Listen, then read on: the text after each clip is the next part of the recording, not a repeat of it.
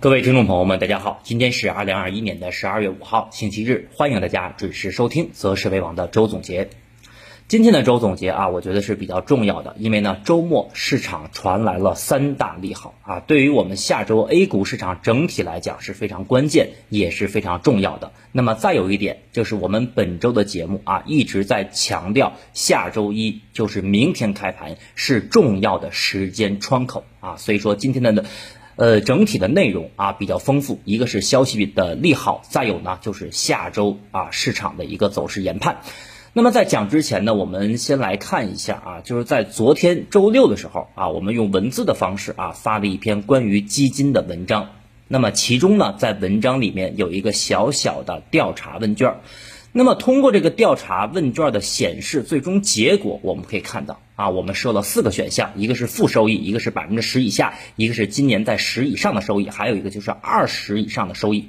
那么通过这个调查问卷的显示结果，我们也可以看到啊，今年负收益的投资者在百分之三十五，而今年的收益在百分之十以下的投资者也是百分之三十五。那么通过这两个数据的相加，我们可以看到。啊，基本上占比就将近达到了百分之七十了，所以呢，通过这个数据也能够说明今年市场对比去年啊难度在大大的提高。一方面是我们看到今年二三月份啊市场开启的风格切换啊，就是从去年的核心资产白酒消费转到了我们之前讲的科技、半导体、芯片，包括新能源。那么再有一方面就是从今年下半年。我们可以看到，市场的板块轮动啊，可以说是非常的快速啊，基本上最快的时候就是一天一个热点，一天一个行业，所以这两个原因的叠加，就导致我们看到今年大部分的基金投资者啊，收益并不是特别理想。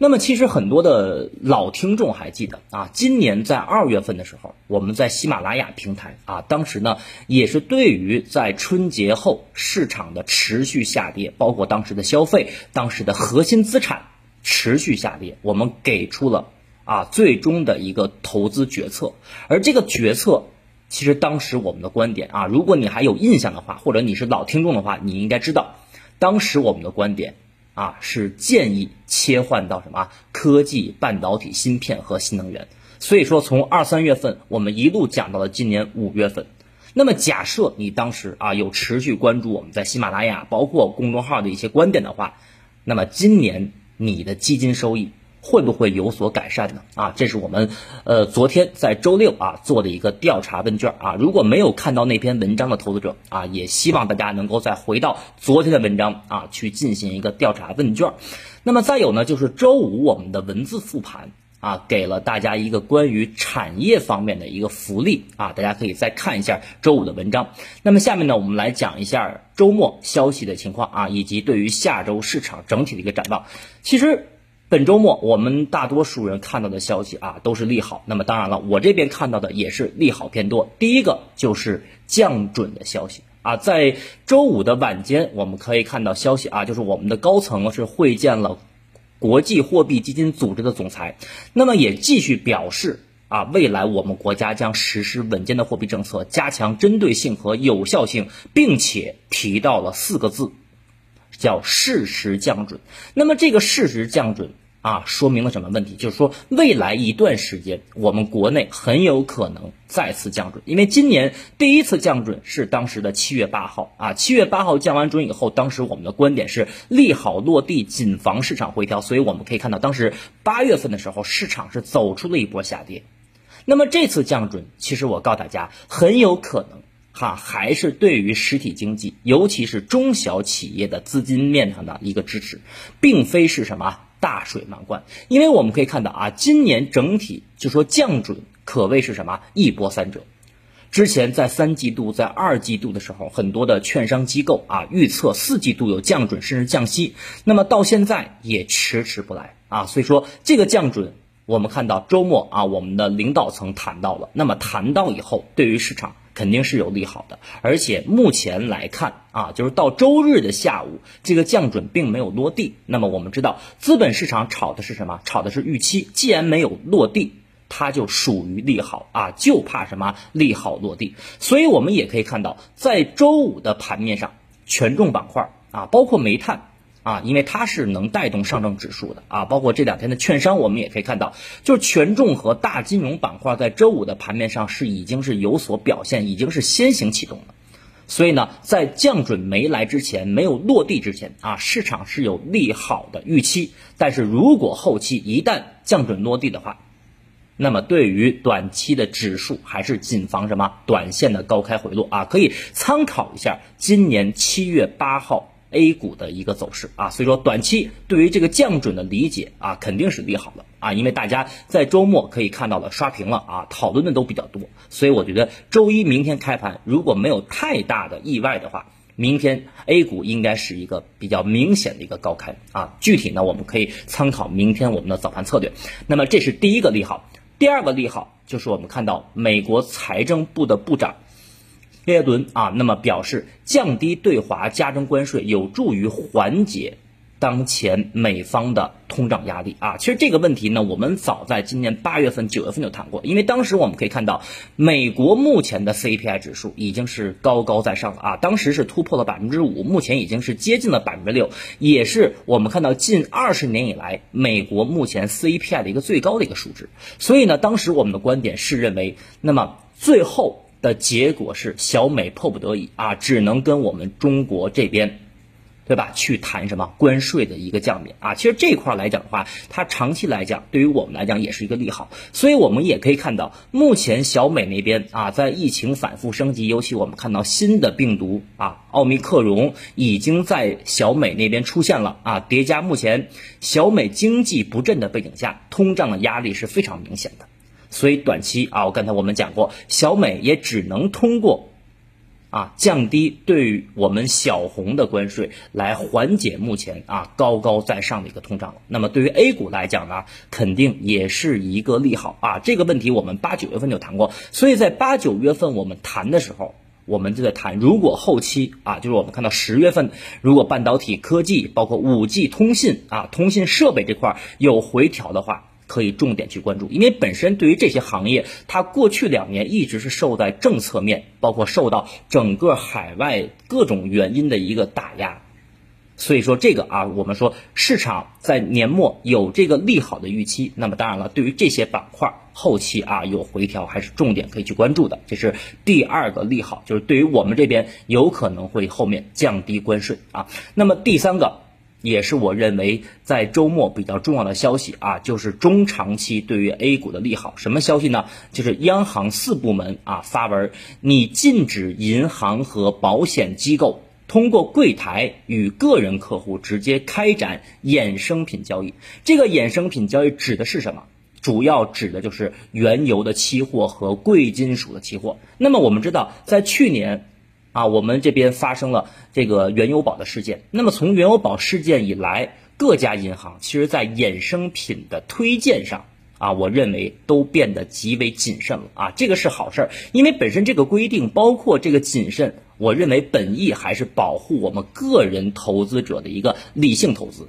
啊，保护个人投资者的一个理性投资，不要疯狂的或者说脑袋一热啊就去追涨某个行业或者说某一个投资方向。那么机构客户啊还是可以参与的，但是呢，你对于个人客户来讲啊，就是原来如果你有一部分资金是做什么贵金属 TD 啊，包括原油期货的，就是衍生品资金这块，它会有一部分啊流入到我们的 A 股市场。所以说这个消息，我认为它长期在资金面对于 A 股市场也会形成一个利好啊。那么总之呢，周末我们可以看到啊，有三大利好。那么整体在三大利好的背景下，尤其是我们看到大家讨论比较多的这个降准的预期啊，那么毋庸置疑，对于权重板块和金融板块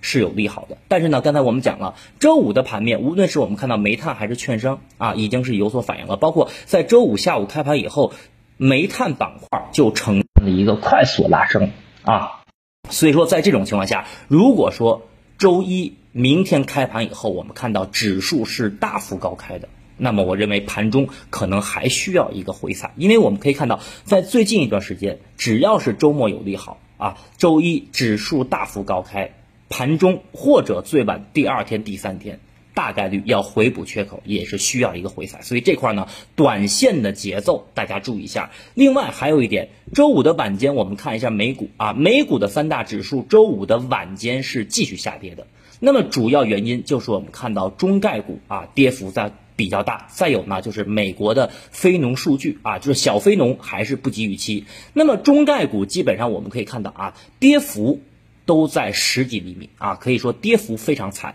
那么这个原因主要是因为什么？我们看到滴滴啊，就是滴滴在美美国那边啊退市的一个影响。那么不过呢，我觉得这个影响和消息对于整体的 A 股啊影响不大啊，所以我觉得这块呢大家也可以忽略了。那么下面呢，我们来讲一下。下周啊，市场整体的一个展望，指数还有板块啊，包括市场风格。周五的盘面，我们看到啊，上证指数呢最终收盘涨幅接近百一啊，但是创业板涨幅只有百分之零点三四，而且创业板指数是一个比较明显的什么探底回升。所以周五的盘面其实很明显啊，它还是一个分化啊，这个分化包括结构性行情是比较严重的。那么本周我们回顾啊，过去的五个交易日，我们其实可以发现一个问题，就是在周五的文字复盘当中，我们也写。写到了，本周你回顾过去五个交易日的走势来看的话，上半周大家可以发现，成长赛道包括锂电池啊、光伏啊、风电表现比较强。那么再有呢，就是上半周不但成长赛道表现还不错啊，尤其是我们看到的题材股，包括电子烟，对吧？包括汽车零部件啊，这些题材股表现是非常强势的。但是从周四开始那天我们的复盘啊，周四晚间我们的复盘，我们就谈到了题材股在周四是呈现了明显的杀跌，因为周四那天我们可以看到两市有三千多家上市公司是下跌的，而且中间我们可以看到大阴线啊和中阴线是非常多的，所以呢，从本周四周五这两天啊赛道方向和题材股开始出现了调整，那么在这两天盘面上有一个细节，就是低位的板块啊有启动迹象了。比如周五收盘，我们可以看到行业板块涨幅前三的港口运输、煤炭和电力。所以说周末啊，即便有这种降准、包括关税有望下调的利好消息，那么从年末行情来看，即便有降准，啊，我的观点仍然是什么？A 股还是结构行情，啊，那么如果没有这个利好。我们也可以看到，上周我们的 A 股其实韧性依然十足，所以我觉得这个降准无论实施与否，它只是情绪面的一个帮助，包括我们说的这个关税啊，所以呢，我觉得从呃后面一段年末行情或者我们管它叫跨年行情来讲的话，仍然是这种结构行情，或者说资金在场内高低切换啊。那么宏观层面啊，下周就要关注十号啊，也就是我们说的这个周四前后。公布啊，这个我们国家的 PPI 和 CPI，那么 PPI 是上游，CPI 是下游，我们都知道啊。如果上游继续回落，就是我们可以看到，在十一月份的时候，CPI 来到了历史高位十三点六啊。那么 CPI 呢，PPI 是十三点六，CPI 是一点五。那么上游如果说十二月份开始回落的话，那么下游 CPI 如果缓慢抬升，对于食品和一些下游企业，我认为是利是利好。但是如果 CPI 啊，我们看到从一点五假设啊，假设快速的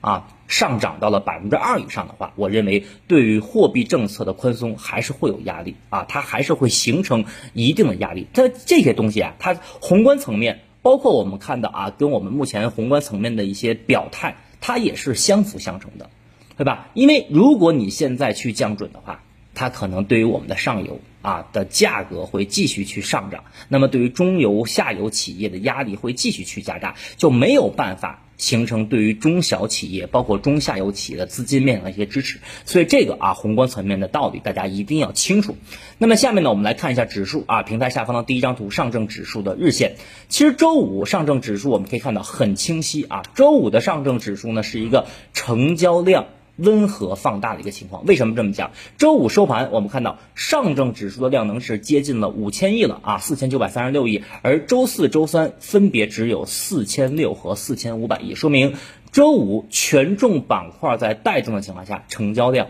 啊温和放大，这种走势结构，我认为目前是比较健康的。那么我们在本周一、本周二。本周三每天晚上的复盘，我们都在讲一个问题。我们说时间窗口就是下周一啊，就是明天十二月六号。所以呢，我们当时的观点是认为啊，在周一市场有望突破三千六百点啊，这也是我们在提前在本周一周二提前三到五个交易日跟大家去讲的，所以目前呢基本上已经兑现了。那么从上证指数目前技术走势来看，我认为短线的压力。可以看到啊，前面的那个高点在三六二五点，三六二五点是什么位置呢？就是十月二十六号，当时十月二十六号收盘，我们的观点是短线见高点啊，所以我认为短线的压力位应该在三千六百二十五点附近啊，这个位置呢，虽然说它是一个短线的压力，但是我认为从目前上证指数啊前期我们说了均线粘合，包括二次探底，包括回踩三四五零点强支撑不破的背景下。那么上证指数目前整体的趋势已经是向上的啊，整体的趋势就是这种震荡上行的趋势，大家一定要清楚啊，非常的明显。所以说下周啊，一旦权重板块能够放量上涨的话，那么我们之前讲的啊，不管在四季度还是在明年初，指数。啊，有望去挑战三七三幺点，就是今年二月份的这个高点。我认为这种走势是指日可待的。但是有一个问题啊，就是权重板块的上涨，金融板块如果下周能够借助降准的利好出现大涨的话，资金面会不会影响题材股？啊，就是题材成长方向会不会受到影响？这块呢，我们一会儿去讲啊。总之，上证指数趋势方向。震荡上行啊，包括你从周线、从月线来看都没有任何的问题啊。呃，下面我们来讲一下创业板。创业板指数，我们可以看一下平台下方的第二张图啊。创业板指数其实周五啊，它是一个比较明显的探底回升啊。通过分时图，大家也可以看到啊，那么在临近中午收盘是一个探底，然后尾盘权重板块开始企稳拉升啊，开始出现了一个探底回升收下影线的走势。但是创业板的尾盘两点半以后，我们可以发现黑色线代表权重啊是呈现向上，而黄色线。代表小盘股的是开始向下了，所以说这块啊是一个小知识点，也就是说明天开盘以后，我们对于上证指数那边一定要观察，从九点半到十点，上证指数到底是黄线在上还是黑线在上啊？黑线呢代表的是权重，黄线代表的是中小盘的题材股啊，这块就是有助于帮助我们判断市场短线的风格。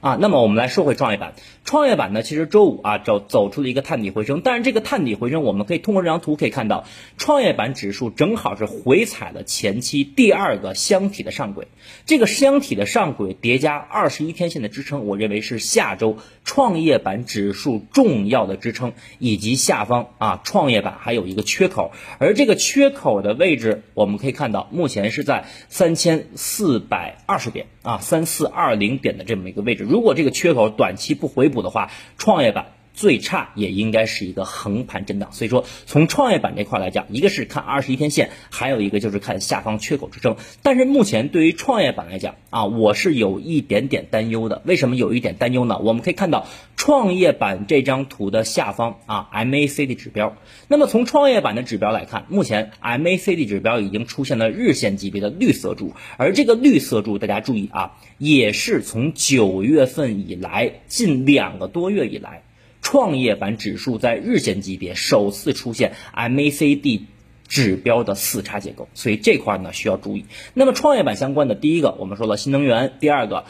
呃医药，第三个半导体。所以说这三个板块啊，不一定说创业板下跌，这三个板块一定会表现特别差，但是。前期我们讲的高位的新能源，尤其是锂电池、光伏储能这块儿，我觉得大家就是还是啊，在高位一定要谨慎。啊，高位一定要相对谨慎一些。下面呢，我们讲一下行业板块。周五啊，大涨的这个几个板块，我们来梳理一下。一个是港口运输啊，港口运输大涨的原因，我们知道，包括港口运输的板块指数，我们可以看到周五是出现了一个呃高开缺口，而且这个高开缺口的幅度还是非常大。那么原因呢，是因为近期啊，海运船舶的运费开始呈现了上涨的态势，而且我们看到波罗的指数啊，波罗的海的指数。在在周五应该是大涨了百分之二点二，但是呢，这个持续性啊，就是港口运输板块的持续性，我认为是有待观察的啊，不适宜短期去追涨。那么再有就是煤炭板块周五的拉升啊，第一个原因，我觉得最主要的就是超跌反弹的性质。但是大趋势我们可以看到，煤炭板块无论你从周线、从日线来看，大趋势还是一个下跌的状态啊。那么本周行业板块啊，我们在复盘和早盘策略里重点分析的氢能源和军工，我们可以看到氢能源在本周三是大涨的啊，军工呢，在周三、周四连续两天缩量回调的情况下，周五军工板块的表现是比较强势的，所以我觉得这两个板块后期有回踩啊。我们说了，基金也好，对吧？包括别的品种也好，买阴不买阳啊，回踩可以继续去关注。再有一点，年末了啊，我们说了。马上进入到下一个节日，就是元旦啊！元旦完了是什么？是春节。所以说年末啊，我觉得资金可能会出现啊，关注低位品种的一些走势，包括食品消费啊，包括饮料制造以及低位的大金融。但是低位的大金融，尤其是周末这个利好。我觉得明天高开，谨慎追涨啊！明天大金融高开，权重高开，谨慎去追涨。所以说，短期角度要注意节奏啊！如果明天开盘受到周末利好的影响，大金融和权重走强，一个是啊追涨要谨慎，第二个就是可能会对于题材股形成抽血的这么一个效应。包括其实我们在。这一周啊，就是从周一到周五的早盘策略，我们也写到了，就是指数啊，在十二月份应该看一个震荡上行，所以呢，早盘策略也写到了，无论你是基金还是做其他投资啊，指数有回踩，就是在本周有回踩，是可以分批取低吸的啊，大家也可以看一下我们过去几天的早盘策略，所以说。对于在明天开盘，如果权重板块大幅高开啊，它大概率会形成对于题材股抽血的影响，因为毕竟我们看到目前市场总量的资金就一点二啊，一最多了一点三万亿，所以说在这种资金有限的情况下，它不太可能导致两个方向啊，大金融题材包括成长，对吧，一起去涨，所以呢，我觉得前期涨幅较高的一些题材板块啊，尤其是短线蹭热点、炒热点的。短期你去追涨需要什么？谨慎啊！下面呢，我们简单做一个总结。总体来看，目前上证指数，我认为已经开始逐渐走好了啊！尤其是我们看到上证指数的周线级别，MACD 指标即将形成金叉，日线平台企稳，均线粘合，拐头向上啊！结构、技术走势，包括我们看到周末的消息，非常的有利上证指数下周。啊，站稳三千六百点以后，去挑战三七三幺点。所以前期啊，包括市场最悲观、所有人最恐慌的时候，当时大家还记得啊，三千五以下三四五零的时候，我们也依然坚持我们之前的观点。我们之前说过，对吧？三七三幺点，今年上证指数大概率会去挑战一次，能不能过，看消息和权重。啊，所以呢，我觉得对于后期。上证指数这边的观点，我还是维持之前的观点不变。那么需要注意的就是创业板了啊，因为我们知道今年从三月份啊到过去的一两周，也就是说最近八九个月的时间，大部分时间都是什么创强互弱啊，创业板强，上证弱。如果说年末市场开启一波估值修复的行情，叠加我们看到周末降准的预期，那么市场会不会走出？啊，或者说会不会呈现一个互强创弱的格局，跟之前是相反的？会不会？我觉得很有可能。所以说，在配置方面，大家要注意啊。包括昨天我们周六发的那篇基金的文章，我们说了，基金的基金的配置一定要均衡啊。你从风格上、从风险上、从行业上，要尽量的均衡。那么在均衡的背景下有侧重点，所以说重点关注下周的走势。如果说下周成长赛道开始出现大面积的调整，啊，那么我认为近期基金策略可能需要做一次调整。好，以上啊这是关于周末消息面的汇总以及消呃市场的一个下周的一个研判。那么也希望大家啊持续。跟踪我们节目的观点，最后呢，感谢大家的收听和支持，我们明天周一再见。